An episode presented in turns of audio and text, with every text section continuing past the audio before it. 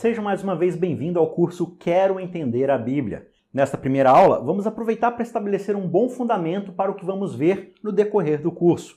São passos preliminares para termos as informações necessárias para compreender o que vem a seguir. A primeira questão fundamental que precisamos destacar é a diferença entre os públicos que recebem a mensagem bíblica.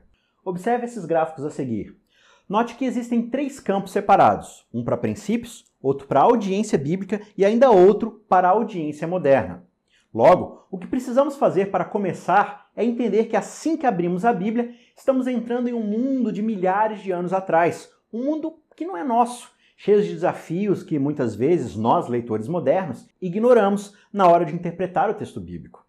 Estamos embarcando em um mundo cheio de costumes estranhos, expressões e comportamentos peculiares ao seu tempo e até formas diferentes de pensar e entender o mundo da época. Por isso, no meio de todo esse caos cultural que vemos na Bíblia, o que não podemos fazer é ler suas passagens de forma superficial e trazer seu conteúdo para aplicar imediatamente em nossa realidade contemporânea.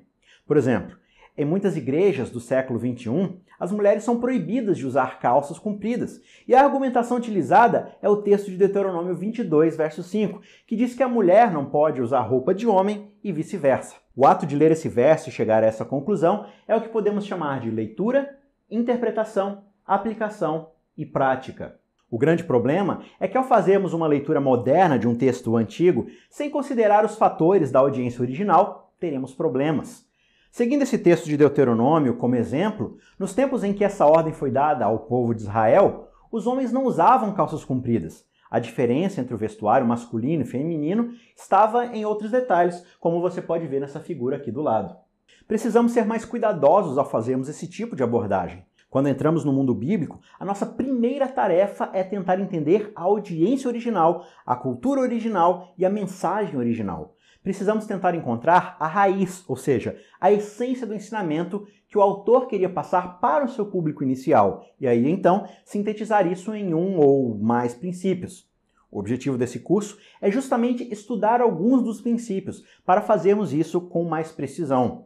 Uma vez que tenhamos estabelecido a mensagem original do texto bíblico, o próximo passo é tentar encontrar o sentido que isso possa trazer para uma aplicação mais universal, Quais são os valores, conceitos, ideias e ensinos que transcendem o tempo e a cultura e podem ser assimilados por qualquer sociedade?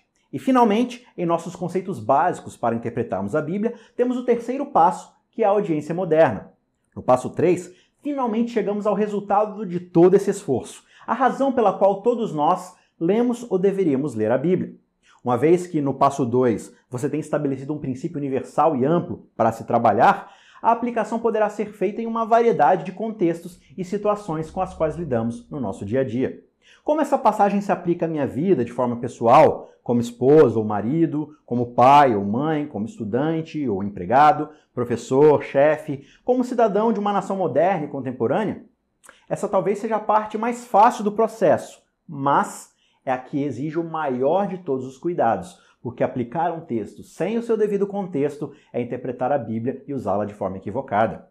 Quando olhamos, por exemplo, para as leis mosaicas, que estabelecem tantos princípios de santidade e identidade para um povo santo e separado, que deveria ser diferente da cultura dos outros povos ao seu redor, nós podemos compreender como isso afeta a nossa vida hoje. Se nós fazemos parte de uma comunidade divina que possui um padrão moral mais elevado, como podemos manter a nossa identidade e santidade na nossa cultura dos dias de hoje? Na forma como fechamos contratos, como mantemos compromissos, como mantemos nossas políticas de trabalho, seja como empregado ou seja como chefe.